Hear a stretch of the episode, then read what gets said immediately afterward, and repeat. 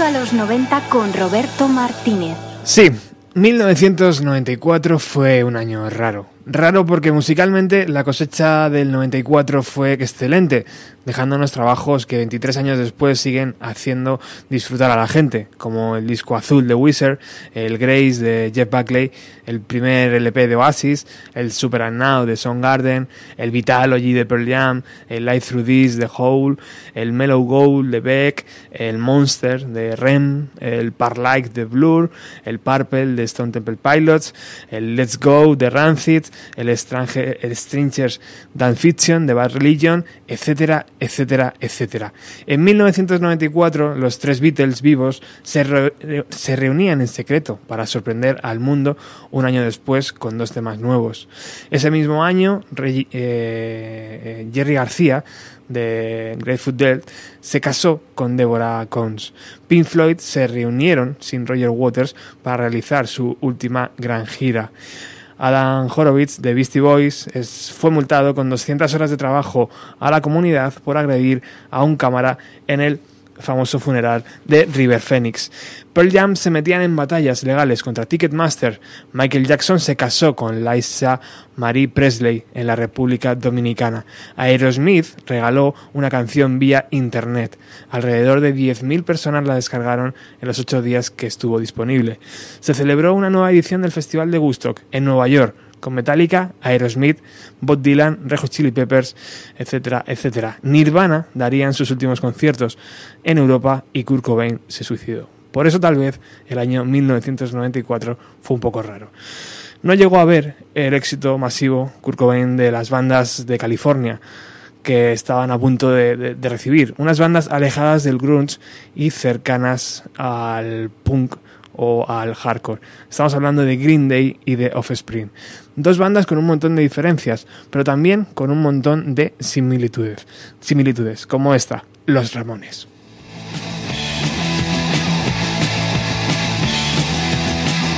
Bienvenidos al programa número 275 de esta emisión. Bienvenido a los 90. Oh. Radio Utopía 107.3 y radiotopía.es.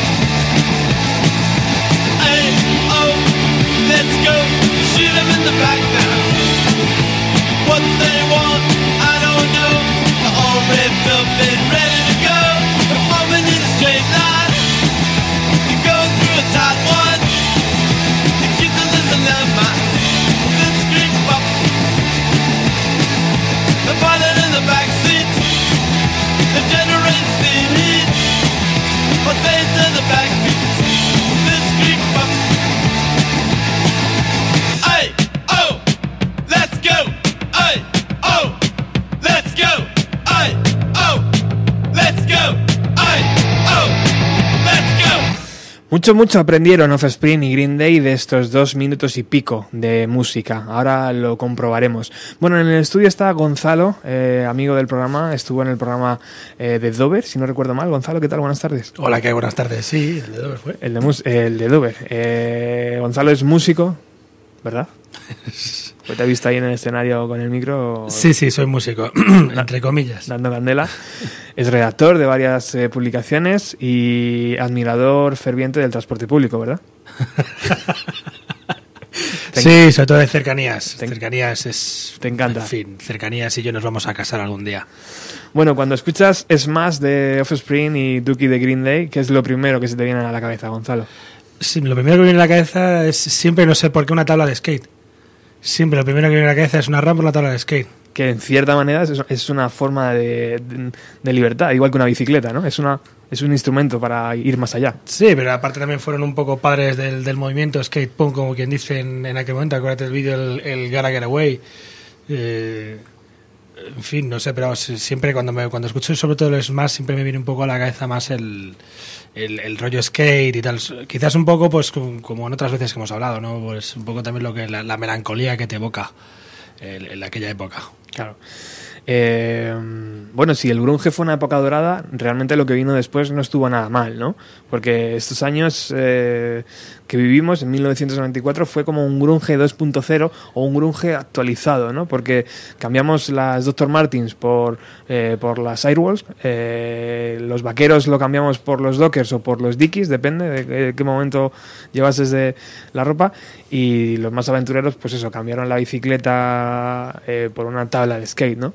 No, incluso las bicicletas también, había la- estaban también los bikers, ¿no? Pero sí, el, eh, el año 94, además, sí, sí, tengo que decir que además es a todos los niveles musicales, yo creo que, el- en mi opinión, uno de los mejores años musicales de la historia, sobre todo por lo menos del siglo XXI, porque Sí, una cosecha increíble. le- cualquier estilo que, que quieras escuchar, ya sea pop, ya sea rock, ya sea metal, eh, creo que tienes auto, unos trabajos brillantes o sea, que, que has en aquella época. Entre ellos, eh, estos que hemos hablado, incluso no sé si has mencionado también el, el Punk in Drublic de NoFX, No, que también es no, un no sé. también es un disco también capital. En, La lista es interminable, la Es que es interminable, pero sí, efectivamente. Llegó un momento, yo creo que el, con el grunge como que eh, nos dijeron que estaba bien escuchar guitarras altas en las radios y justo cuando pegaron eh, Offspring y, y Green Day en las radios ya fue como el pistoletazo de salida definitiva de decir, vale, vamos a hacer esto durante el resto de la época. Y luego ya pues ya vino pues todo el tema de la moda de los pantalones, las Airwag o las Vans. La, cadenita que decías tú, ¿no? La cadenita, los pantalones Dickies, la gente, la gente que de repente cogía una tabla de skate o unos patines o unas bicicletas, las películas de cine independiente.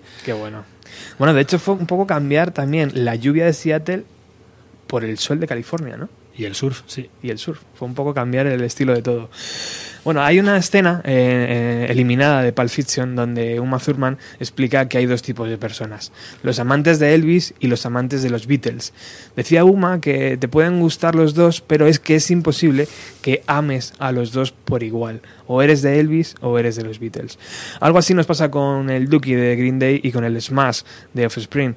Nos encantan los dos, pero hay uno que gana al otro uno de ellos tiene que ganar al otro porque si no es imposible. No puede ser que el Dookie te guste igual que el Smash de Green.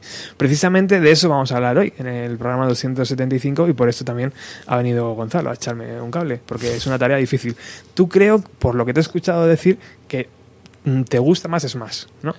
No, lo cierto es que me gusta más, el, el- musicalmente me gusta mucho más el Duki, Ajá. francamente, pero también en, en estos en estas rivalidades que suele haber siempre entre dos grupos, esto pasa también mucho, pasaba también con los Beatles o los Rolling Stones, y también ha pasado también mucho también con el, incluso pasa con el fútbol, ¿no?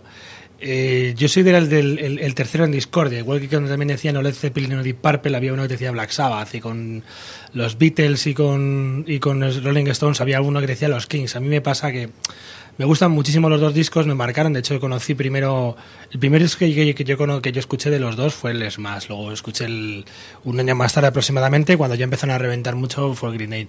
Pero a mí el que realmente me parece el mejor de todos fue el, el Punk in Rolling de NoFX. Porque digamos que aúna un poco ese mismo rollo y lo lleva a otra categoría. Ahora, si me tienes que, me tengo que decantar entre Duki o el Smash, Es el programa yo soy más de, yo soy más de Duki, la verdad. Es como, me parece un disco musicalmente mucho más redondo que el Ujú. Smash. Más, más escuchable tal vez, ¿no? Es, ma- es Más- más, variado, es mucho más variado. Es, es punk, pero luego es como tiene sus dosis de punk moderno, tiene toques mucho de punk clásico, eh, tiene canciones más rockerillas, etcétera. Y el Smash es un disco más como quien hizo un tiro a bocajarro, ¿no? Exacto, sin, sin dejar nada en el tintero. Bueno, Dookie es el tercer disco de Green Day. Eh, fue grabado en- entre septiembre y octubre de 1993 y salió a la venta el 1 de febrero de 1994. De Dookie se extrajeron cinco singles y el disco arrancaba así. Ojalá, ¿no? no, se lo sacó los, los Ramones así.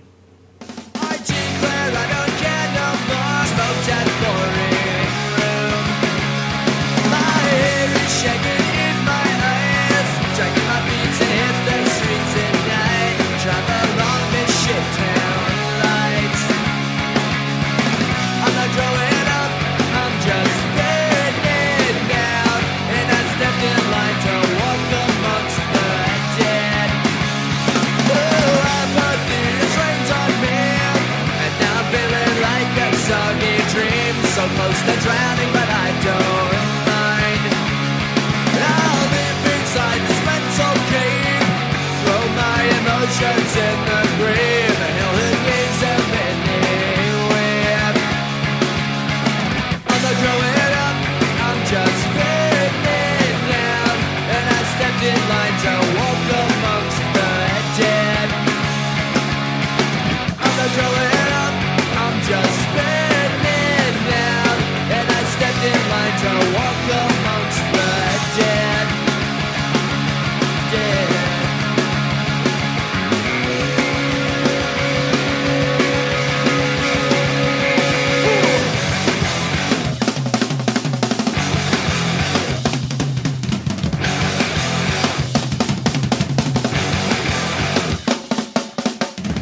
Joey.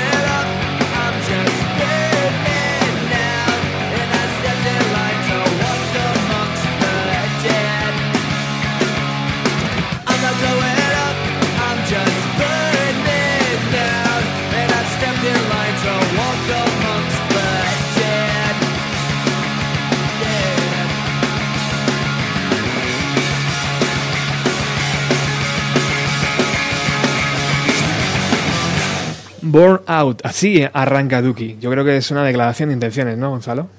Bastante claro, sí, además muy sí, como que empapa el tema. Además te invitaba, tío, según lo estaba escuchando, te invitaba a coger una guitarra e intentarlo, ¿no? No parecía demasiado difícil. Pero además, o sea, subiéndote a una mesa y como Sí, sí. o sea, con pose y todo incluido, sí. Gustándote, ¿no? Ahí.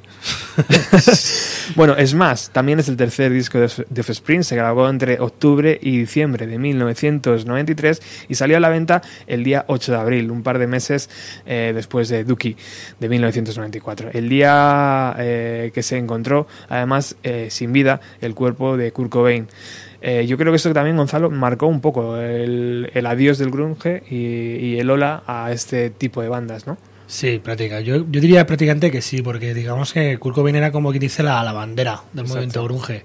Cosa que es un poco triste porque hay, hay, mm, a mí, en fin, hay otros tantos grupos, otros tantos discos buenísimos, incluso mejores que, que, que los discos de Nirvana, con, en mi opinión, en mi opinión.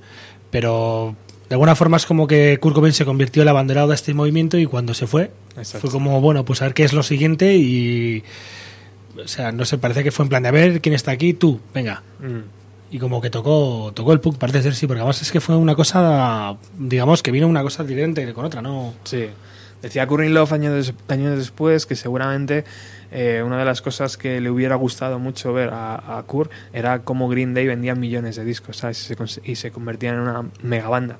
Una, una banda muy pequeñita y de repente, ¿no? Claro, es que Kurt Cobain sobre todo era un tío que se considera a sí mismo un punk. Él siempre lo decía, de hecho, una de las cosas que no le gustaba nunca del, del Nevermind es que tiene un sonido como muy pulcro, muy pulido, ¿sabes? Y él quería un, un rollo más garajero, ¿no? Una cosa que tirara mucho más al punk, etcétera, y el tío siempre quiso hacer cosas más en esa onda. Exacto. Pero, pues bueno. Bueno, de Smash también se editaron cuatro singles y el disco arrancaba así.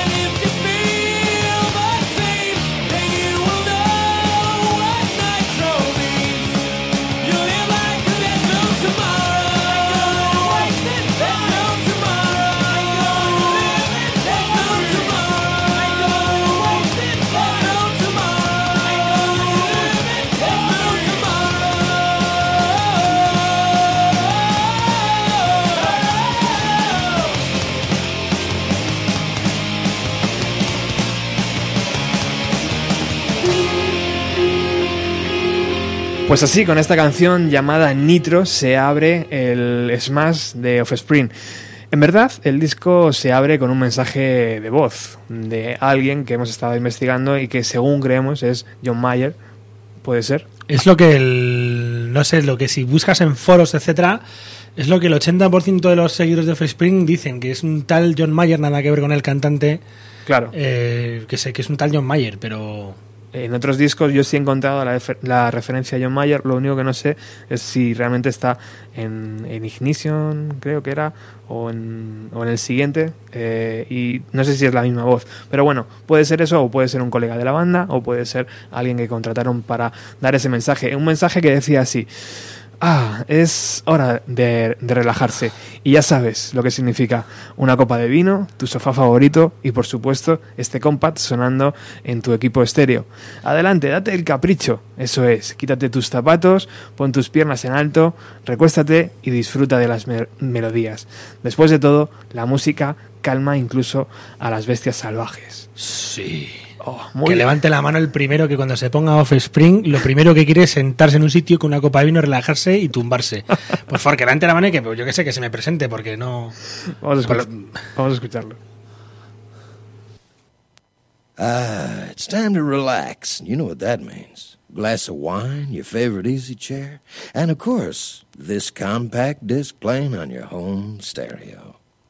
So go on and indulge yourself. That's right. Kick off your shoes, put your feet up, lean back, and just enjoy the melodies. After all, music soothes even the savage beast. Pues eso es, ¿no? Sí, claro que sí. Ca- Calma a las bestias salvajes, pues no sé. Hubiera estado cachondísimo, no sé, haber visto a alguna persona que ingenuamente comprara el disco y dijera, "Mm, qué, qué buena pinta tienen estos chavales, ¿no? Se lo pusiera y dijera, voy, voy a hacerle caso a lo que dice este tío. Se sentara, se, ¿sabes? Se descalzara, se pusiera sus pantuflitas, se pusiera, ¿sabes? Yo qué sé, se abriera una MAU o algo por el estilo, se sentara en plan diciendo, bueno, voy a relajarme con esto, a ver de qué palo va y luego zasca, ¿sabes? Y nitro en la Y cara. luego nitro, ¿sabes? O sea, Infarto, tío. Infarto al corazón. Salto de altura al campeonato. Bueno, eh, Green Day empezaron llamándose Sweet Children, editaron varios EPs que acabarían dando forma a su primer disco.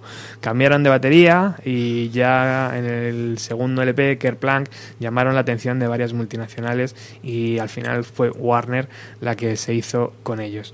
¿Qué te parece si escuchamos un poco de Kerplunk para saber de dónde venían? Hombre, por supuesto. Vamos. Dale, Zara.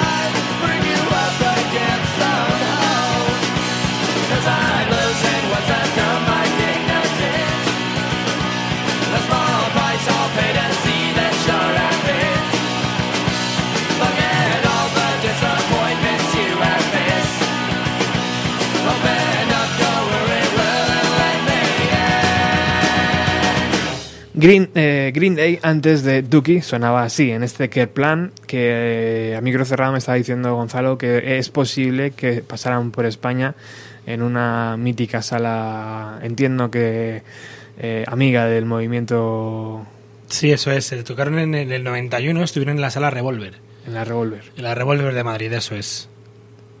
Muy bien. Bueno, Offspring llama- eh, empezaron llamándose Manic Suicidal y ya como, como Offspring editaron su primer disco en 1989. Ficharon por Epitaph Records, el sello del guitarrista del Bar Religion, y con ellos la banda lanzó Ignition en 1992. Vamos a escuchar esta canción que se llama Session.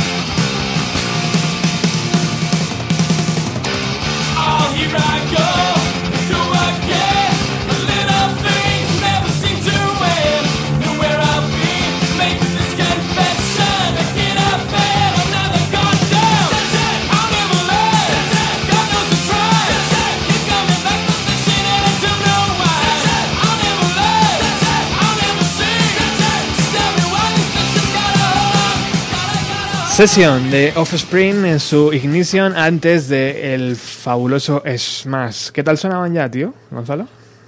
Todavía de, sonaba muy, muy a punk antiguo, como quien dice, ¿no? A muy... Todavía faltaba pulir ese clásico sonido guitarrero, chicharrero que luego con el tiempo ha ido saliendo, ¿no? Todavía salía como muy, muy, pro- o sea, como, como quien dice, tengo la palabra en la boca, como muy protopunk, muy protopunk californiano, el que conocemos, todavía muy, muy crudo, muy crudo. Me estabas contando antes la historia de, de Epitaph Records, ¿no? Eh, sí, la historia des- del Smash con Epitaph Records. eh, fue una historia bastante bastante peculiar, ¿no? Pues parece ser que el- los propios de- ejecutivos de, de Epitaph, vamos, el propio Brett, Gurevich, ya sabía entonces que ese disco iba, iba a vender bastante y sabíamos que... Se lo olía. O sea, no fue el, el, el Smash no fue un reventón de, de repente estalló, ¿no? Sino ya se estaba viendo venir, igual que el grunge, antes de que estallara, ya se estaba viendo venir y entonces eh, sabía que con ese, ese era un disco que iban a vender. Entonces el tío ya antes de sacarlo lo querían, lo que querían era hacer vender el propio disco a otras discográficas, como como hizo Pop con Nirvana antes de sacar Nevermind con, con Geffen, ¿no? Entonces ellos ya querían vender el disco para poder sacarlo, etcétera, y pues no, no fue mucho del agrado de, los propios Spring, al final salió con Epitaph, eh, pegó un reventón estupendo. Yo creo que más de hecho Epitaph, gracias al cielo, no se arrepentirá de eso, pero luego eso fue lo que provocó que Offspring se acabará yendo de Epitaph y acabará pues fichando por una multinacional. Bueno, también era, eh, era inevitable, ¿no? Que, que un sello pequeño le retuviera para sacar un tercer LP o cuarto, no sé. Bueno, quién sabe, nu- nunca se sabe, pero... Es complicado, ¿no? Eh, pero vamos, la eh, es una práctica muy común en las discográficas. Cuando sabes que tienes un grupo que va a vender mucho y que a ti te empieza a quedar pequeño, sabes que te conviene venderlo porque... Claro. Porque, en fin, porque así puedes... En fin, y aparte Lo dejas en buenas manos y luego aparte tú te ganas unas perras. Otra cosa es que el grupo a lo mejor piense que tú ya estás Ya. vendiendo la piel de los antes de cazarlo, ¿sabes? Pero aparte al grupo no creo que le importe tampoco, ¿no? Si llega a Columbia y te dice, mira, te voy a dar 3 millones por el próximo LP. Bueno, Soy muy punky, pero... mm. Depende, ya, depende, ya sabes cómo son las multinacionales. Ahora Ya. mismo, hoy les interesas mucho porque vas a vender y el día, el día de mañana con tu segundo disco, como vendas 50.000 copias menos, al segundo mes ya te meten en un cajón. Exacto, O sea que- y estás olvidado. Bueno, empezamos a disparar con fuego real, Gonzalo. Eh, Longview es el primer single y el primer trayazo de Green Day que nos encontramos en, en el Lucky. Dicen que el que golpea primero golpea dos veces y en el caso de Green Day nos golpearon muy muy duro con este tema.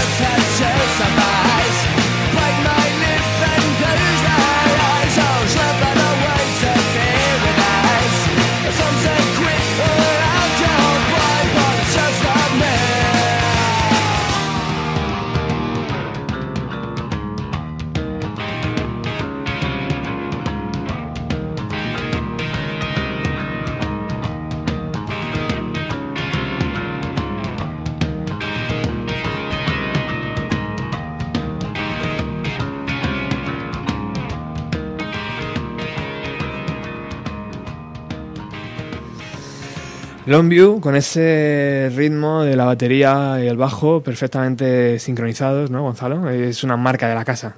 Eso es lo que te comentaba anteriormente, por eso decir, eh, al principio por nostalgia me gusta mucho el Smash, ¿no? Es decir, por nostalgia personal, el Smash, pero si tengo que ser crítico y ponerme en plan crítico musical, creo que musicalmente el Duki es mucho mejor por cosas, presente por temas como Longview, porque le dan un aporte diferente, porque juegan un poco más con otros palos ajenos un poco al, al punk rápido y juegan un poco, tienen como más textura. O sea, fíjate, este tema es un clarísimo ejemplo de lo que de lo que te comento. Juega con el tiempo, con el ritmo, con el tipo de riff que meten.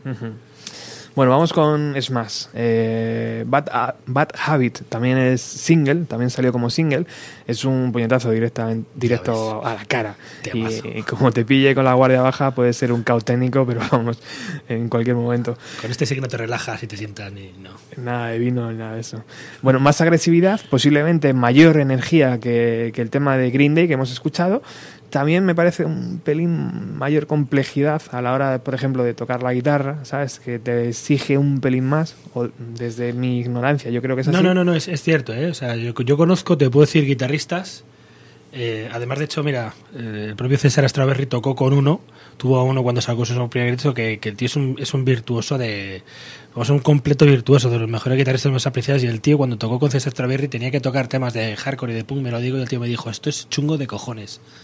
O sea, rítmicamente el punk es súper difícil de tocar. Parece que es súper fácil porque son tres o cuatro acordes, pero Claro. tó- tócalo, tócalo. Claro.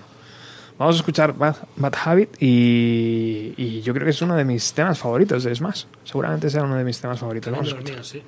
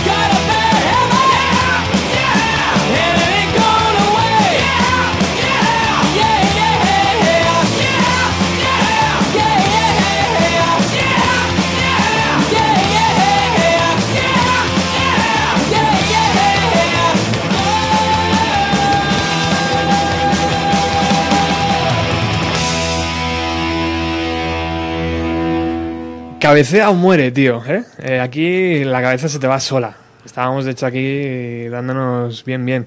Eh, y además es que yo creo que los 20 segundos de esta canción pueden, pueden luchar contra cualquier 20 segundos de otra canción, ¿no? O sea, los primeros 20 segundos, tío, cuando eh, se inicia el ritmo, el bajo, tal, y de repente entra la guitarra, la batería, bueno, yo creo que Bueno, es, hay, es incomparable casi. es muy mítico, pero dentro del punk hay clásicos de 30-40 segundos muy míticos también de estos de... Qué guapo. O sea, hay, hay unos cuantos, o sea... Ahí tienes como para otro programa, te lo digo, ¿eh? De, de hecho, estoy casi por volver a escucharla. ¿no? bueno, eh, a mí lo que me parece, Gonzalo, es que eh, tanto Offspring como, como Green Day eh, se me asemejan a unos Beatles electrificados, tío. ¿Sabes? Juegan muchísimo con las melodías, pero son mucho más rápidos, son mucho más contundentes, eh, eh, pero la, melodía Beatle, tío, está ahí, ¿no? O sea, está como muy, muy, muy presente. Pues se podría decir, nunca lo había nunca lo había visto así, pero pero se podría decir. Es cierto que mm, hay muchos míticos del punk primigenio, como quien dice, ¿no? De los Ramones, de, de los UK, de los eh, UK Subs, eh, de los Buzzcocks, etcétera, que ya de jóvenes eran eran fans de, de Beatles, etcétera. O sea, por ejemplo, el, el propio Joey Ramone era muy era muy fan de los Beatles y, y era una influencia que él quería aportar mucho a a Ramones cuando cantaba. O sea, que no te extrañe que mm, haya grupos de estos muy underground que hayan sido influencia de esta gente porque introdujeran melodías de voz. ¿Sabes? De hecho, pero, o sea, se puede decir que sí, porque de hecho el punk es muy melódico, es muy, muy cantado, muy de... Sí, sí, sí, sí, sí, desde luego. Bueno, vamos con el siguiente, Welcome to Paradise. Es el segundo single, son 3 minutos y 44 segundos que te dejan con un sabor intenso y agradable. O sea, una cosa, vamos a ver, de, de Green Day, que antes se llamaban Sweet Child, ¿no? Eh, Sweet, Sweet Children, creo. Sweet Children, claro, Sweet Children, Sweet Children, Sweet Child, y ahora tiene un tema que se llama Welcome to Paradise. Exacto. O sea, no puede ser más fan de Guns N' Roses. Bueno, este tema ya lo encontrábamos en Kerplunk, eh, por lo tanto es una nueva versión y Billy Joe Bastron, el cantante, cuenta que Bienvenido al Paraíso era lo que le decía su madre cuando le recibía después de estar viviendo varios meses en un almacén con un montón de gente, ¿no? Eh, indigente, artistas varios, y cuando su madre le veía aparecer le decía Bienvenido al Paraíso, hijo, ¿no? Porque- Sí, le decía, pues, bienvenido Sweet Sweet Child of Mine. Vamos con ello.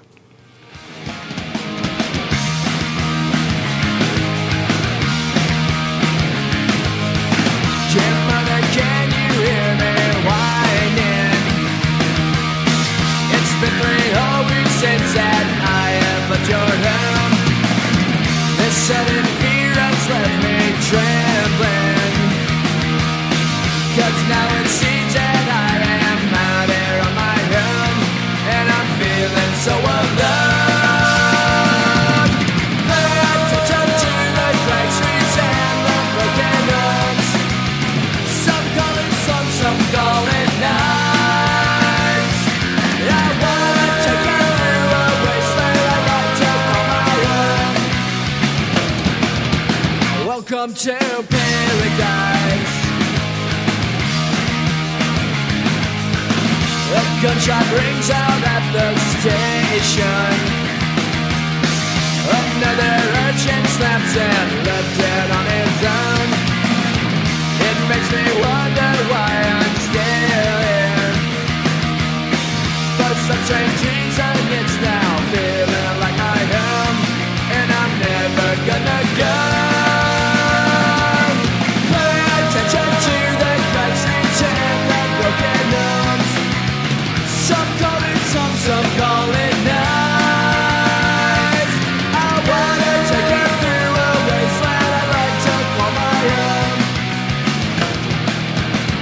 Welcome to paradise.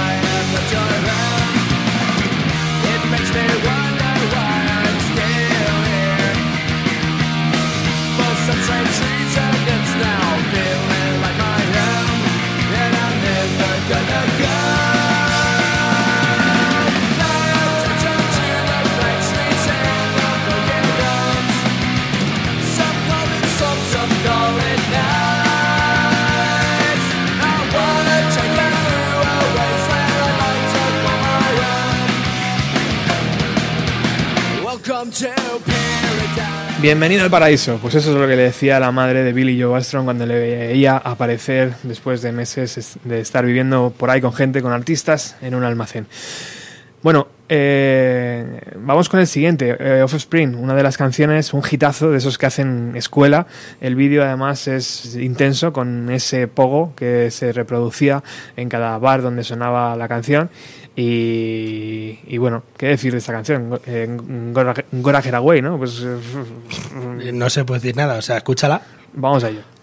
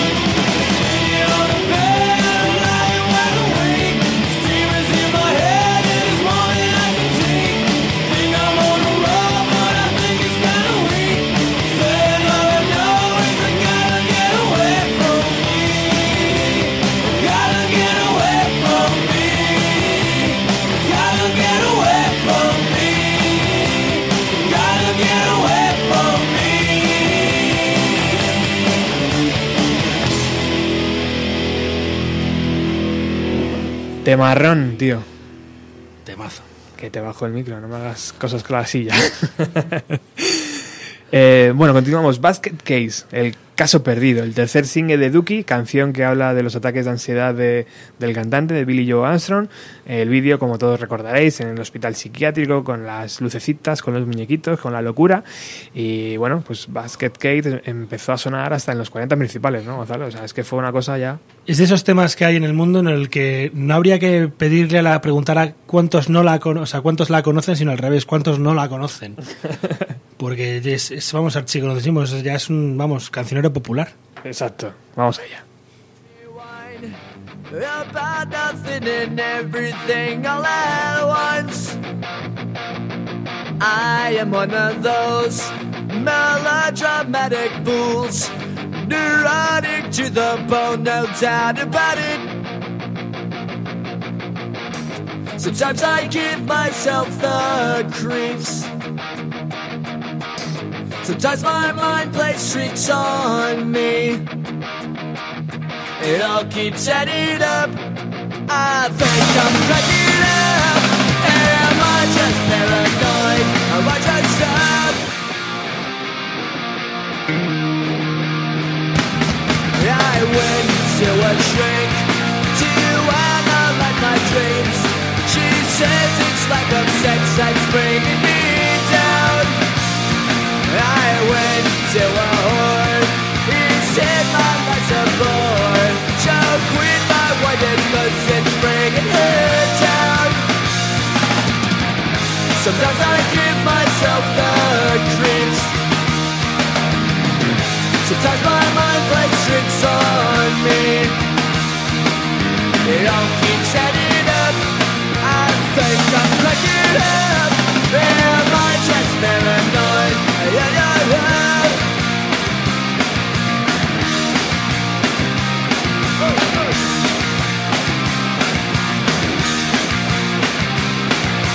Grasping to control, so I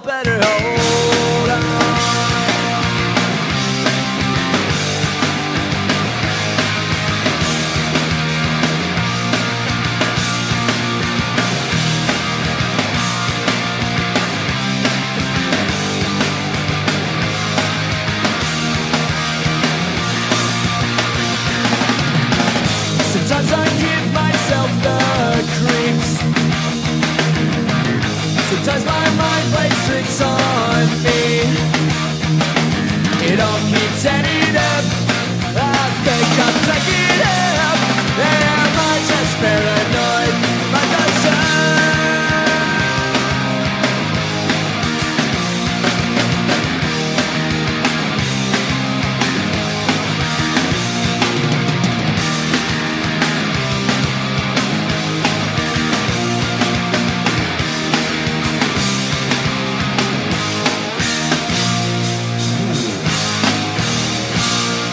Bueno, y subiendo el listón, con esos toques en la guitarra un tanto árabes, esta canción, Sal fuera y juega. Una canción casi karaoke, ¿no? Estilo marca de la casa de Offspring. El Come on and Play, sí. Exacto, vamos a escucharla.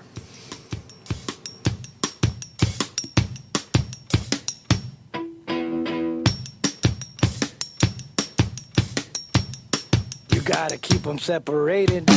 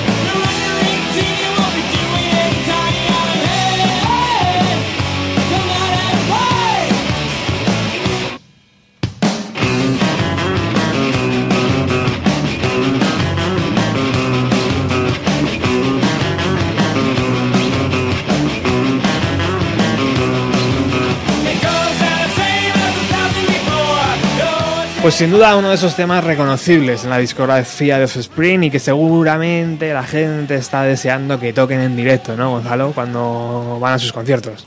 De los más conocidos, eso desde luego, sí. Bueno, eh, eh, estamos llegando a las siete y media y gracias a, a Gonzalo, que se ha currado una entrevista, eh, tenemos que anunciar que tenemos a César Strawberry al otro lado de la línea telefónica. Y es un placer tenerle aquí eh, a César. Es un escritor, es un compositor, es cantante, es un provocador, es un artista todoterreno. César tiene más peligro en 140 caracteres que un mono con dos pistolas. Con, con Defcon 2 ha recorrido los caminos del rap, del hip hop, del hardcore y también del rock en nuestro país y eso ya es decir mucho mucho. Con Def eh, con su con su proyecto personal con Strawberry Hardcore eh, se tomó eh, después de tomarse un descanso con, con Defcon 2 eh, telonearon incluso a Bad Religion y editaron un par de discos muy muy recomendables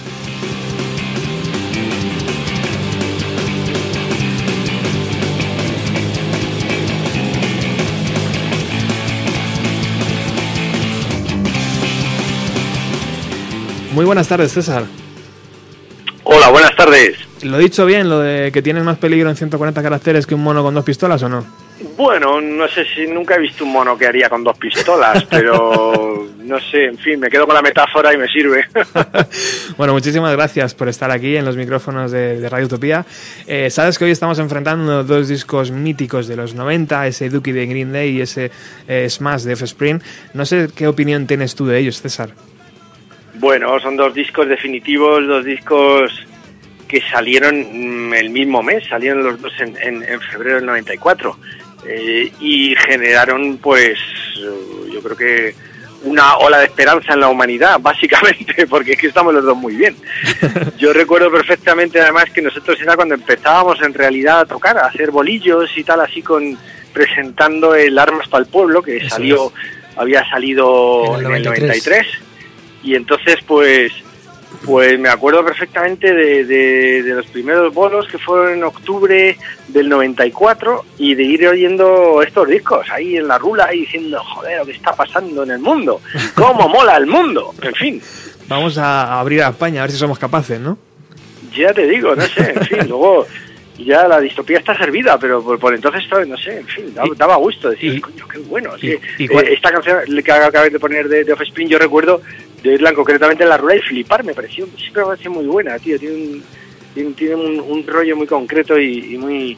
Yo en realidad soy más de, de Duki, soy más de Duki porque... porque Eso te iba a mola- preguntar. yo soy más de Duki porque me mola más. eh, Green Day me gusta mucho, me gusta mucho ese rollo más punk, más, más punk rock, digamos, más tirado a eso. Es un Eh, más clásico. Sí, Es un sí, ese toque más así. Y luego eh, no me han decepcionado Green Day, mientras que Offspring sí. A mí Offspring luego me han decepcionado.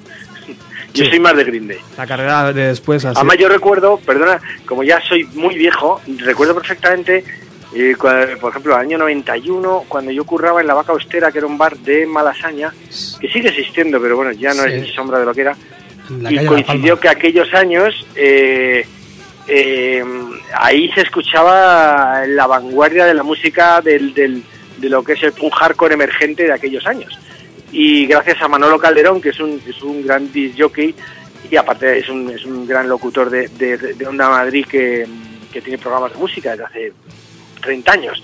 Pero eh, él, él es el que iba trayendo al bar los dis- recuerdo ahí, eh, oh, Generator de, de recién salido, me lo han traído, claro, de, se los compraba fuera los discos y tal, de Bar Religion, no sé qué, y de oír ahí, yo fui donde me empapé de, buen- de buenísima música, de todo tipo. En aquel momento, allí, bueno, yo intentaba siempre poner hip hop, rap, y no me dejaban, no les parecía que eso era una horterada, que eso no, no molaba, no se entraban de todo, porque yo, yo trabajaba en la barra y luego fui encargado, pero, pero sí yo ahí me empapé de todo este rollo y, y tenía, pues yo que sé, Angry Samoas, los, los Black Flag, los, yo que sé, mogollón de bandas, tío, y grupos muy frikis, como por ejemplo eh, Sloopy Seconds, del que sacamos la versión de, hicimos luego la versión en, Armas para el Pueblo de eh, Sigo siendo heterosexual, que es una versión de un grupo efímero que se llama Sloopy Seconds, en el cual había alguien, había, había de gente de, otros, de otras bandas, eh, en fin, eh, Qué un bueno. grupo así como raro y que, que es súper friki, y de ahí sacamos, hicimos esa versión, no es una canción de Sigo siendo heterosexual, no es una canción nuestra, digamos, figura como tal, como versión de Sloopy.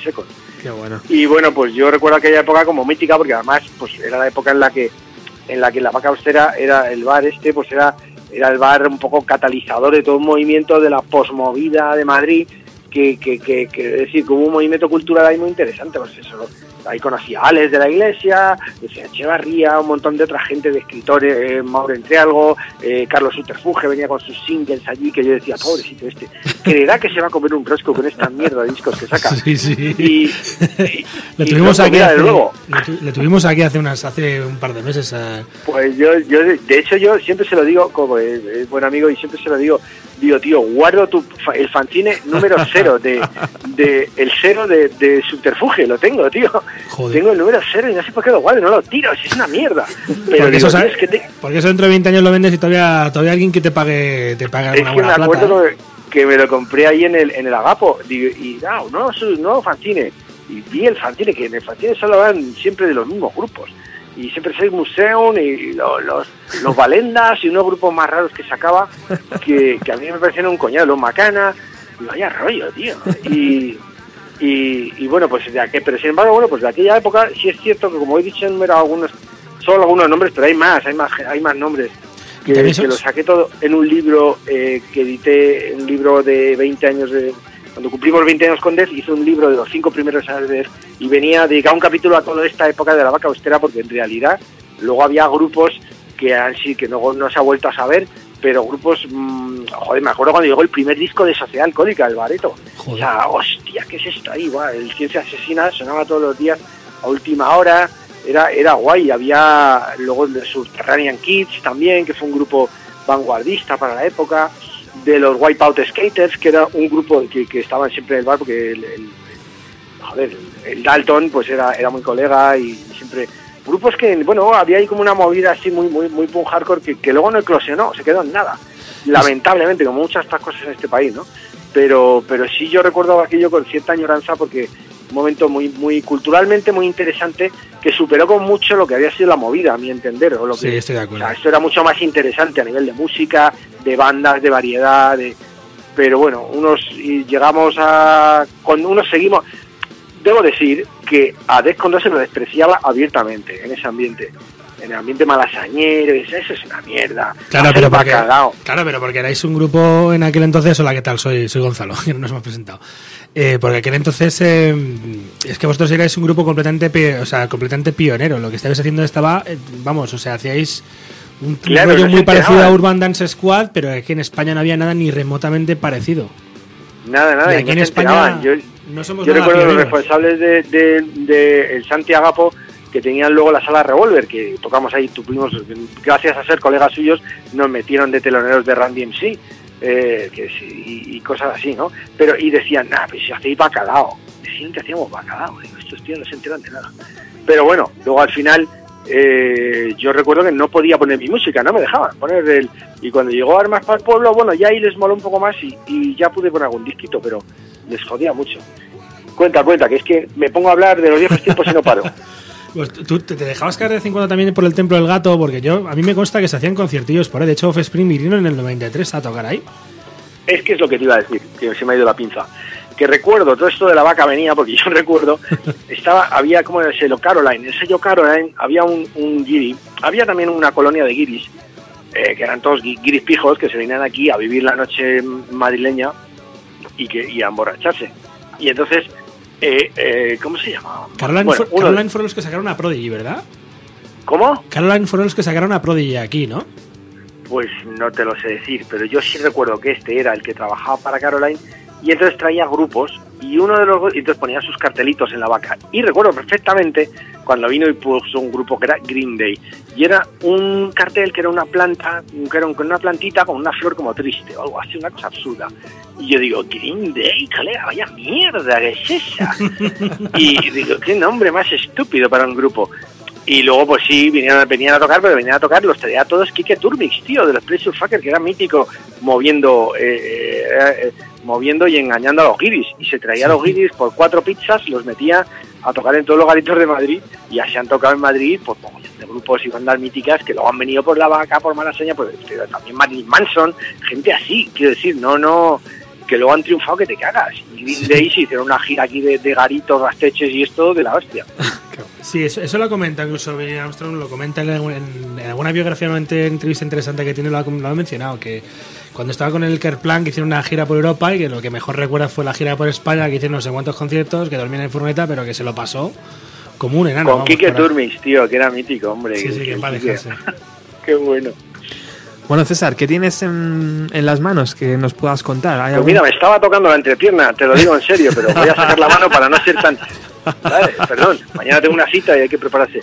No, fuera de bromas, que... eh, bueno, pues nada, estamos presentando el disco nuevo de Descon 2 en estos momentos, pero vuestra llamada ha sido muy oportuna porque eh, hace un par de meses que Pink surgió la idea de, oye, ¿por qué no hacemos De unas nuevas esto. canciones de Strawberry Hardcore? Eso. Y me hizo mucha gracia recibir el- ayer que leí el mensaje. Sí, que te escribí, te escribí yo.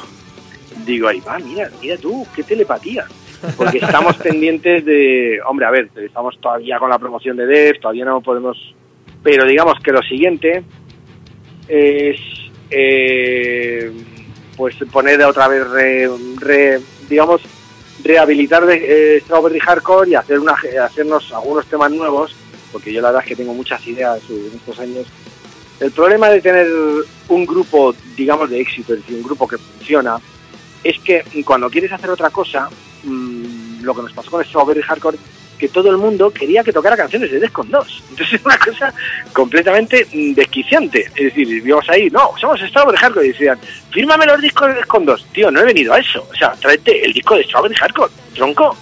Y, y entonces, bueno, pues mm, digamos que luego también cuando hemos intentado eh, retomarlo o hemos hecho, siempre luego surgen conciertos de Def y como Def toca todo el año, no tenemos hueco para tocar con Strawberry. Entonces es complicado, pero como a mí es un grupo que me encanta y yo soy muy feliz con ese grupo, pues vamos a hacer un esfuerzo a ver si para el año que viene, a final de año, podemos presentarlo y podemos hacer, bueno, queríamos, pensábamos sacar un recopilatorio de los dos discos y algunos temas nuevos, eh, no sé, cinco o seis temas nuevos, y darle un impulso al grupo porque a mí me apetece. Y también es cierto, a mí y a todos, no solo. Vamos, Y a a- tiene uno de los temas más míticos del punk nacional, que es el de Perdidos en el Hill, que a mí ese tema me parece, vamos, o sea, soy muy fan de ese tema. A mí me parece Pues- de, los, de los temas que mm, me parece que, vamos, si no es súper conocido debería serlo porque, vamos, los ver, estribillos más pegaditos que tiempo- hecho nunca, yo creo. Cuando hicimos, eh, cuando sacamos el grupo, mm, la gente no lo entendió. Esto fue en el 2000. Eh, mm, Ahora ya sí, Luego sacamos otro disco en el 2006, creo. 2007 me estaba de parece. puta no, madre. 2007 me parece que, que fue. O por ahí, sí, o 2007. Que estaba de puta madre, tronco. Eh, bueno, pues tampoco nos hizo mi puto caso nadie. No venía nadie a los conciertos. Y luego los que venían, vuelvo a insistir, decían, eh, entre canción y canción decían, toca el día de la bestia. Y decías, un momento, no es esto. Hombre, yo, Era yo un poco decepcionante, ¿sabes? Yo, yo os vi en la gruta, en la gruta 77 y no recuerdo que hubiera gente diciendo eso, pero sí es cierto que me encontré con dos o tres personas que estaban ahí, que iban ahí por el rollo de Defcon 2 y me daba, yo, yo no dije nada, ¿no? Pero te ganas de decir, Claro. joder, ¿a qué coño vienes? A mí me gusta Defcon eso 2, es- pero yo fui porque fui por ahí pues porque a mí me encantaba Strawberry Hardcore y porque por entonces era, era amigo de, Pues, de un capullo, ¿de quién? de uno de tus guitarras. Hombre, del churros. Eh, no, de, de- o sea, de- del brother. de- ¿Del men? de- oye, bro- oye, brother, o sea, eso me explico, brother. men, hombre, el men, mítico, mítico. Solía, ser mucho men. amigo de, él. Por Qué entonces, bueno, entonces, tío. pues, Pues, eh, sí, hombre, gran amigo, tío, un personaje. David Ovellero, Y- antiguo guitarrista de Skundef, de, Ovellero, Skundef, claro que de sí. Super Skunk, etcétera. Pero vamos, yo era muy fan de, de Strawberry Hardcore y cuando me enteré que él estaba tocando dije, joder, pues voy cagando leches. O sea, de hecho porque me enteré por él, pero Pues, pues aquello siempre nos salió mal, tío, siempre mal. No sé qué hacíamos mal, tío. Y, y entonces ahora yo lo que me jode, y te lo digo con, o sea, me jode. Me bajo del escenario de tocar con Def y me aparece a lo mejor un grupito ahí de chavales que dicen, joder, tío, mola Def con Def, pero lo que mola realmente es Strawberry Hardcore. Digo, hijo de puta. Si es que somos si no has venido a un puto concierto, cabrón. somos O sea, un si no es que somos un pareto capelotas. Somos Es un que pareto y Y entonces en mogollón de, de bolos, tío, y de hacemos alguna firma de discos, ¿sabes? Y aparece otro con los discos de Strawberry. ¿Esto a qué obedece? O sea, ¿por qué ahora que el grupo no hemos sido capaces de levantarlo, venir diciendo que es la polla? Y a veces vamos a tocar y algún promotor dice, oye, que no, si estáis tocando, a ver si venís aquí, que sacamos un bolo. Y yo digo, ¿pero por qué decís esto ahora, hijos de puta? Si nos comimos un cacho de mierda con, con el puto grupo. Y entonces, bueno, pues como, no sé, vamos a intentar eh, hacerlo, componer la banda otra vez. Evidentemente será con otra gente, menos con Kiki, que es el batera. Claro. Y, y, y, bueno, pues hacer una gira, presentar, hacer unos temas. Y bueno, por, por el hecho de molestar y de incordiar y de que yo no sé si ahora hay más, más pero es que a mí me dicen mogollón de gente, tiene muchos fans ese grupo. Pues porque- mogollón de peña, sí tal, y es que es Strawberry y tal, y yo soy súper fan, digo, pues no sé qué pasa, qué tipo de fans son esos que no van a los bolos. Bueno, Bueno, yo qué sé, también, también pregúntate que, en fin, la gente también crece, va a tener edad, a lo mejor antes tenían, hace 10 años tenían 8 años, ahora tienen 18, tienen 19, que luego No Internet, sé, Internet tío. también hace, hace lo suyo, difunde, o sea, de repente hay grupos que hace 5 años no se ponen una mierda, de repente... eso- a mí me ha pasado con algún que otro grupo que de repente se encuentra con la misma situación que tú y dices, joder, si no nos comimos una mierda, me meto en YouTube y veo que tengo un tema que tiene 50.000 visitas, digo, ¿y esto? Y es acojonante. Lo, lo realmente extraño es, si ahora que nos comentabas que tú ya en el 93, cuando vamos para el pueblo, escuchas todo esto, ¿cómo, o sea, decir, eh, ¿cómo esperaste tanto tiempo a poder hacer algo con Strawberry Hardcore? ¿Realmente fue porque con, Pues, tío, con porque Defcon 2 no te básica- daban a ver, nada? Básicamente porque triunfé en el rock and roll con otro grupo. Claro. Es decir, es que eh, la cuestión es que, eh, primero, yo, yo no, no era músico, ni, ni pensaba serlo, y luego cuando triunfamos con Defcon 2, yo no me lo esperaba. O sea, es como, ahí va.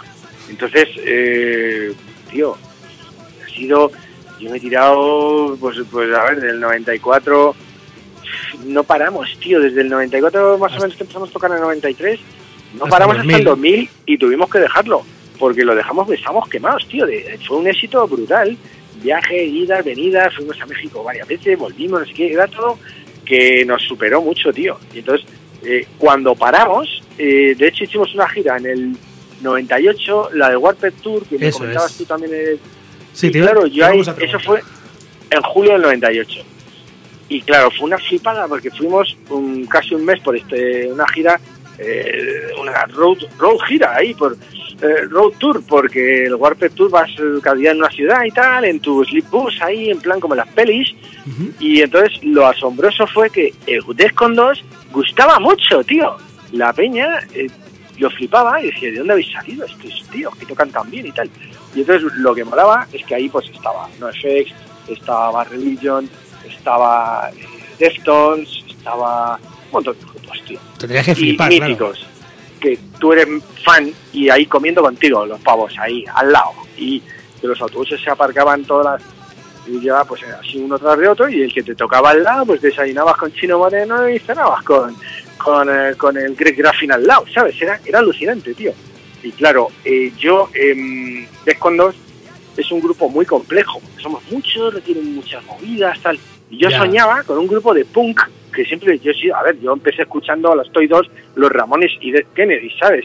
Sex Pistols, era mi, era mi rollo, y era punky en los, en los primeros 80. Sí, vamos, que, Entonces- o sea, que sois como los, los- literalmente sois casi como los Beastie Boys españoles, porque también ellos empezaron escuchando punk y luego acabaron haciendo... Sí, porque hip hop, es, o sea, es, pues, es así. tú era- igual, era por de- lo que veo. Yo, yo era punky, hago mis martens y que me había comprado en Londres, porque aquí no las vendían, eh, las compré en el 87 y, y, y hasta entonces, me acuerdo, las botas punkis eran las de las que tenían el rastro, estas de la mili que llevaban con unas hebillas, ahí unas que las botas de Fra- Franco, que se llaman, porque era el uniforme de la mili de Franco Sí. y, y, y esas me las compré en 82. Entonces, em, no, en 83. el, el rollo es que, claro, yo yo lo que pasó es que luego escuché, cuando fui a Londres en el 87 y escuché eh, por primera vez eh, los Beastie Boys y vi todo aquello, los había escuchado ya aquí, pero mm, vi toda la movida que había, que, que- era, era como una eclosión de, de rap, los, los Randy en sí, eh, Public Enemy, Beastie Boys, dije, hostia, esto es el nuevo punk, digo, esto es una renovación del punk, siempre lo pensé, y por eso lo que intentamos hacer a partir de entonces fue una mezcla de lo que era el, el espíritu punk con el espíritu eh, del hip hop, que era lo que siempre ha sido Descon 2, eso, era, eran dos cosas que nos gustaban, entonces lo que pasa es que no sabíamos ni hacerlo, ni éramos músicos, ni nada, eso una peripecia tanto peculiar. Pero entonces yo cuando paramos en el 2000 eh, dije, bueno, ya, hasta que yo acabé de Descondos hasta gorro. Porque, porque viví muy mal esos ocho años, pues, fue mucho éxito, muy de golpe todo y lo, lo digerí mal, vivía mal, es decir, tenía éxito pero vivía mal. Entonces eh, decidí vivir bien y digo, voy a intentar hacer lo que me... Y entonces voy a- me apetecía mucho hacer un grupo de hardcore melódico, tío, un barrelillo, un rollo de este, que me mola mogollón, siempre me ha gustado. Sí, sí, de hecho Y entonces muy- fue cuando hicimos Strawberry Hardcore con esa intención. tiene Eh, dijimos, sonido, sí. "Oye, quiero un, un- ¿Perdona? Sí, no, no, que tiene, me recuerda muchas veces Strawberry Hardcore, tiene temas que me recuerdan de vez en cuando mucho a, a Berlinger, no igual exactamente porque es un grupo diferente, pero tiene Hombre, mucho claro, el, pero el está mismo parámetro. inspirado en todos sus grupos, ¿sabes? El mismo parámetro, Y- sí. ¿Y cómo te y- tomaste tú el día que te dicen a ti que vas a tener a, a, Bar? ¿Cómo, cómo, te, ¿Cómo te quedaste? Pues dije, vale, lo he hecho 17 veces en Estados Unidos, pues lo Pero no, aquí ya Otra con tu banda de... No, me refiero ya con tu banda, con el público, con tal aquí ya en España. Es, otra Es que de hecho luego cuando tocamos aquí eh, con ellos, eh, Mr. Brett me dijo, I remember you, the Wappet Tour. Se acordaba de mí. Digo, tío, no jodas, qué bueno. Y, y en el Graffin se tiró el rollo, me acuerdo que tocó en Madrid aquí en la Riviera con la camiseta de Strawberry Hardcore. Y Qué yo, tío, qué guay, Sí. le pasé una camiseta y le, le moló, eran muy. Macumba. Oye, Muy César. ¿qué tenemos que hacer para que te vengas un día al estudio y podamos estar aquí charlando un buen rato?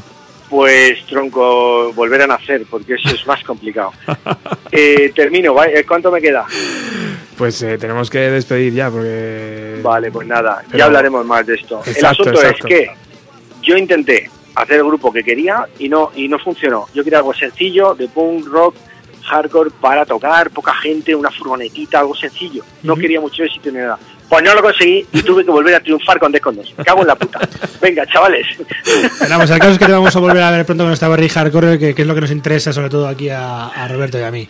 Claro, tío, pues nada, ya, ya os digo que en otoño habrá novedades. Así Espero- que nada. esperaremos, bueno, no vamos a contraer la respiración por si acaso, porque es mucho tiempo, pero esperaremos No, porque no, porque os asfixiaréis en menos sé. de tres minutos. Te, volver- que no te- se puede. te volveremos a llamar, César, ¿vale? Te a Cuando llamar en queráis. especial. Venga, Un un abrazo. abrazo, fuerte, enhorabuena por el programa de seguir ahí. Gracias, César. Mucha mierda en la carretera.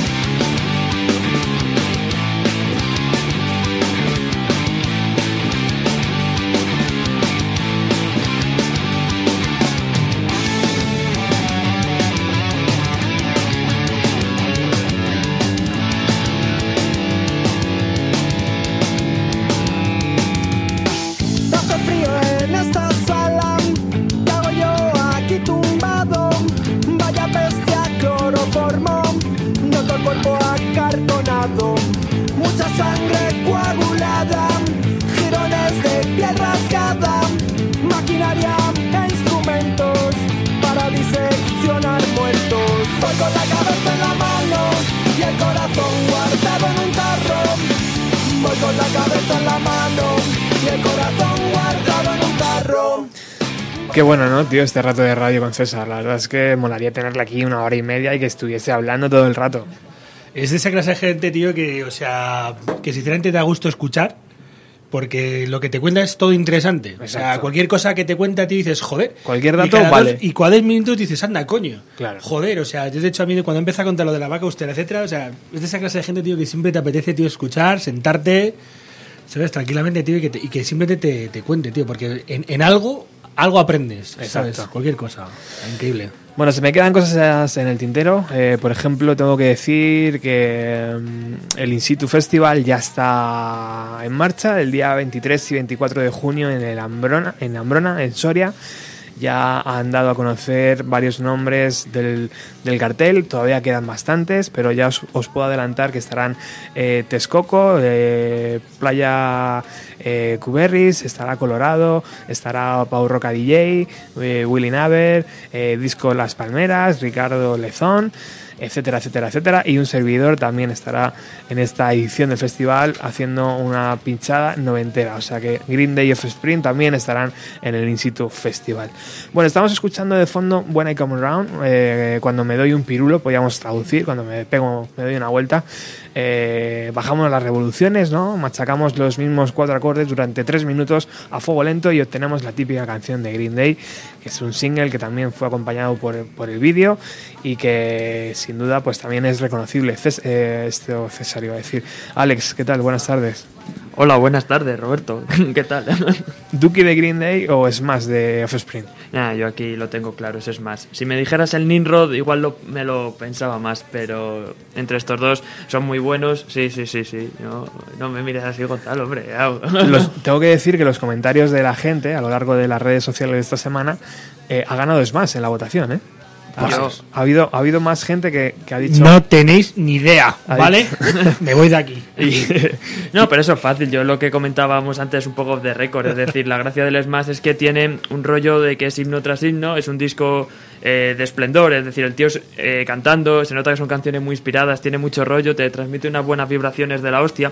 Y que es lo que digo, esto es gusto personal. Yo no lo hablo desde ningún punto de vista periodístico. Exacto. Es verdad que Duki es una maravilla, es una obra de arte, es un, un disco que trasciende, eh, trasciende géneros, porque está por encima de una simple etiqueta, ¿no? Y es absolutamente también inspirado y maravilloso, pero mm, es otro tipo, es más pop. Es que Green Day en ese sentido es más pop con ese acelerón punk, pero el Smash es que es un disco de himno, te lo escuchas, te quedas completamente satisfecho, es que es como un exceso glorioso, por así decirlo, ¿no? Exacto. Sí, o sea, es decir, como, como disco del estilo, del género, como disco de, de punk melódico, etcétera, es, vamos, indudablemente es más. Sí. Eso no que ninguna porque es un disco más que se ajusta más a los parámetros del estilo. Y Green Day realmente es como un, como un disco de rock, es mucho más redondo, pero claro, es que hay que ver lo que tocan otros palos y no es tan Claro. un disco de punk, punk melódico como ese punk melódico californiano. entonces. Claro, de la forma Green Day nunca habrá sido, porque luego el Insomniac va a, otros niveles más grandes, o el Warning es el Sí. que es más tranquilito, ¿no? Que ese disco también está muy bien, merece una mm, otra reescucha, porque es un disco más acústico, no acústico, pero sí más relajado a todos los niveles, y aún así totalmente inspirado también. Aunque el Billy yo siempre he dicho que no le hacía mucha gracia, por lo que sea, pero... ¿Qué tienes hoy en tu ruta 130, Alex? Ah, hoy va a ser más chustero que nunca. Voy a ¿Chustero? poner, pero chustera más de cojones, porque va a ser todo en plan, eh, yo que sé, grupos de estos de trans metal hincho y cosas así, que han salido un montón de referencias últimamente, así que Yo creo que me voy a quedar aquí. ya, Perfecto, tío. quedar yo y- Pues en unos minutos empieza Ruta 130 con Alex. Eh, a mí se me quedan en el tintero varias cosas, por ejemplo el, el audio de, de Miriam, que ahora lo vamos a recuperar en, en la versión podcast porque no se me ocurre otra cosa.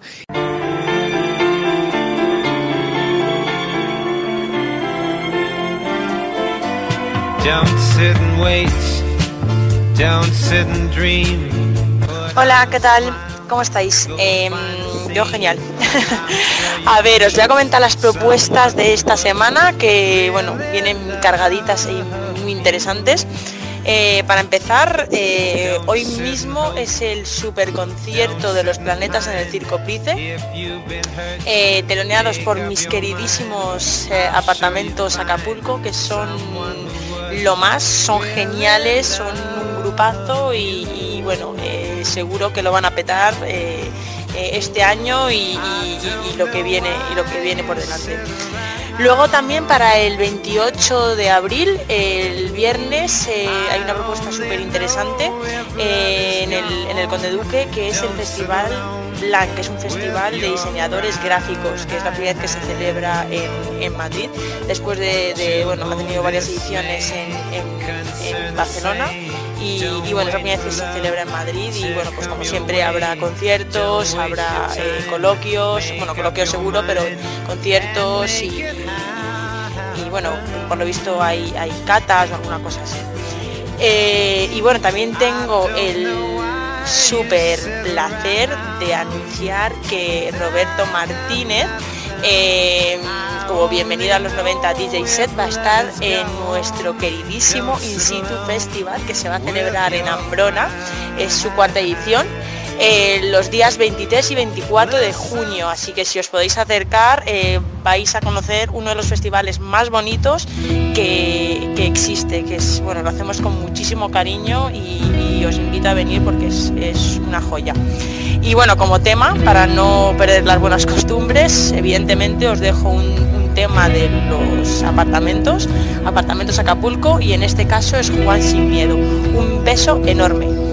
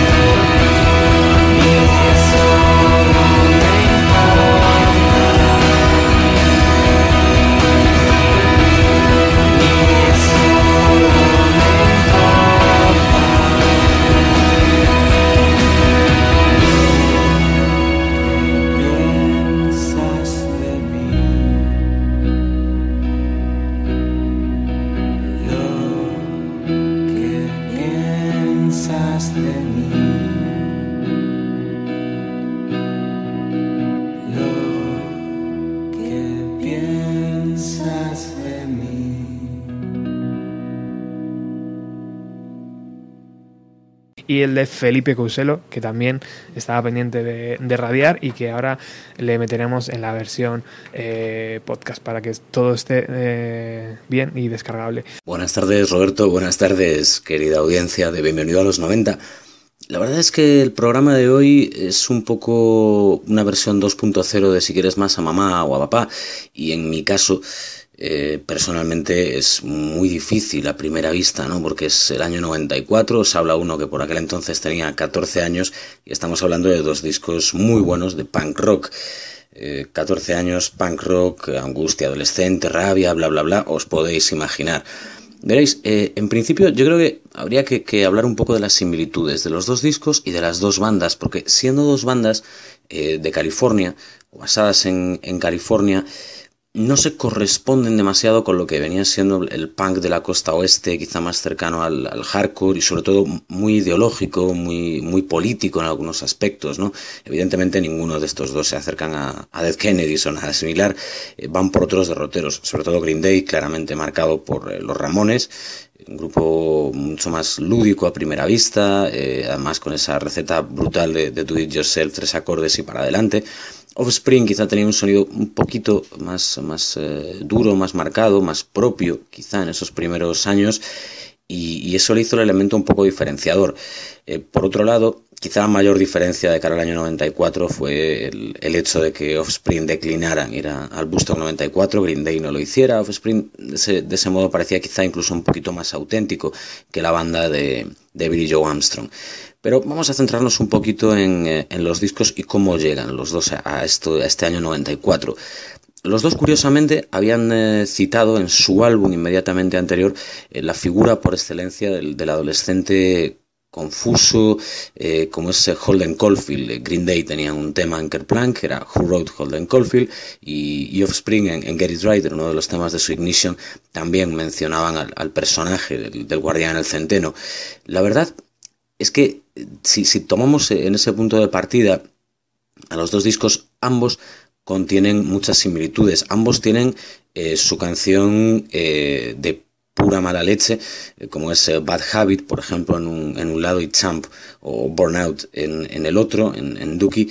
También tienen su canción con una visión particular sobre el género femenino, Self-Esteem por un lado en Offspring, Pulling Teeth por otro en Green Day.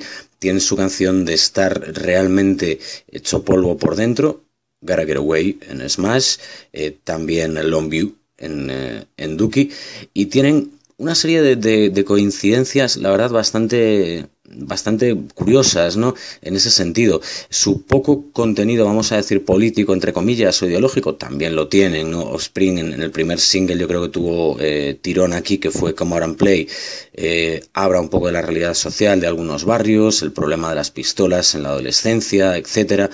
Eh, problema que por supuesto sigue, sigue a flor de piel a, día de hoy en Estados Unidos. Green Day eh, lo reservan para el tramo final del disco, eh, con FOD, por ejemplo, que es la que tiene un poquito de carga política. Recordemos que en ese año se la dedicaban a, creo recordar que era Jacques Chirac, el, eh, primer ministro francés que realizaba las pruebas atómicas en Mururoa, pues en la gira europea siempre se la, se la dedicaban a él, ¿no? en este año del, del Duki. Ambos tienen todas esas eh, similitudes y sin embargo diferencias. Eh, como os decía, Offspring eh, tiene un, un, sonido más personal en cierto sentido, el de Green Day, siendo quizá más estandarizado para algunos, acaba convirtiéndose en referencia para muchísimos más. Es obvio, yo creo que, que los pasos de Green Day se pueden medir eh, en, eh, en, los que vinieron después mucho mejor que, que los de Offspring, ¿no? Hay muchísimas bandas en, todo el revival del punk rock eh, que se vivió la segunda mitad de los 90 y en la década pasada, debe mucho, muchísimo a Green Day. Offspring, como digo, se mantuvieron en un terreno intermedio, no llegaron a ser como ese grupo de culto que se quedan fiel a las raíces, etcétera, como un grupo que siempre se quedara en su pop eh, siendo de Seattle, no sé si me entendéis. Y tampoco dieron el salto a las grandes obras, eh, vamos a decir, conceptuales, por ejemplo, que sí que tuvieron en Green Day, por ejemplo, con, American Idiot. Otro tema está en que después de la resaca de, Smash y, de Dookie es, es, grande, porque seamos sinceros, los álbumes que van a dar continuación, tanto a la carrera de Green Day como a la de Offspring, no están ni mucho menos a la altura. Pero lo cierto, y aquí es también otro de los puntos que hay que darle a Green Day, eh, es que la carrera de Green Day remonta mucho mejor. Ellos, después de, de Insomnia, que la verdad es que no es un gran disco, eh, ni mucho menos, eh, sacan un, para mí, infravalorado Nimrod. eh, luego también tienen, por ejemplo, ese American Idiot que, que de verdad que les volvió a, colocar en, lo más alto, mientras que Osprey, americana en adelante, no acaban nunca de, volver a encontrar esa identidad que tanto en Ignition como en Smash sí que, sí que tenían. No, acaba de verse claro, no sabes si se han quedado en ser un grupo eh, gracioso californiano, eh, comprometido solo a veces, eh, con guiños hacia una escena skater por un lado, incluso hardcore un poquito por otro en algunos momentos, pero no acaban de, posicionarse. Green Day eh, lo apuestan todo, quiero decir, se convierte en una banda mucho más global. Para algunos esto es bueno, para algunos esto es malo, porque significa que pierden ¿no? eh, cierta parte de sus raíces. Pero en cualquier caso, eh, y yo creo que por un, margen reconocible, y siendo dos grandes discos, es más, si Duki, yo le daría el premio a, a Duki. Me parece un álbum más completo, más eh, cerrado, que te mete además en el, en el, mundo de Green Day, en ese eh, Oakland tan eh, desencantado ¿no? en, el que, en el que viven en toda esa California desencantada de un adolescente de mediados de los 90. Eh, también eh, consiguen que, que, entres un poco en su juego, en sus propias referencias que se van a ir repitiendo, ¿no?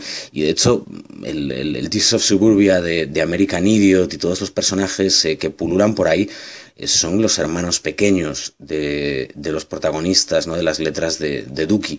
Eh, me parece un disco, como digo, eh, más eh, completo casi a todos los niveles. Por supuesto, más pegadizo, sí, es un disco más melódico, es más fácil de seguir, que es más, es más plantea ciertas dificultades al oyente más mainstream, quizá al principio. Luego es cierto que te lo comes entero y te lo comes con patatas, ¿no?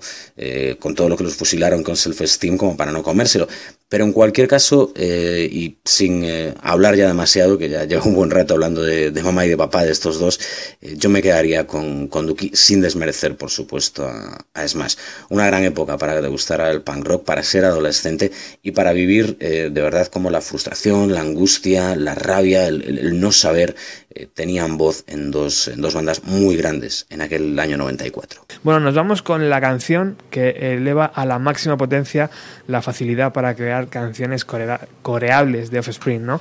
Eh, hace unos meses Amparo Llanos, ex Dover, estuvo aquí hizo una versión preciosa en acústico de esta canción y yo creo que ya sabéis todos de cuál estoy hablando, ¿no?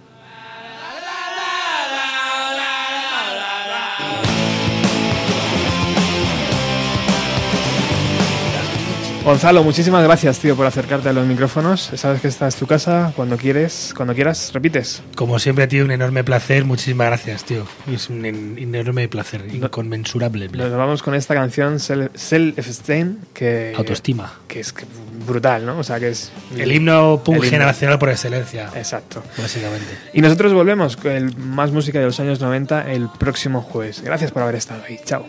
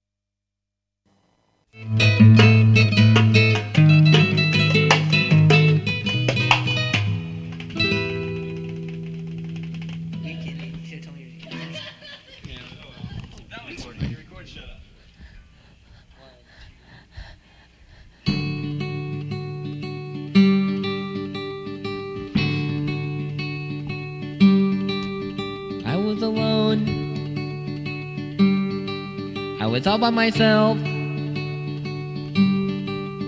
No one was looking. I was thinking of you. Oh yeah, did I mention? I was all by myself.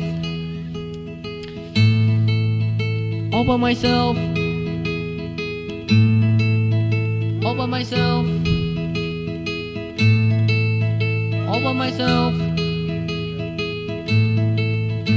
To your house. But no one was there. I went in your room.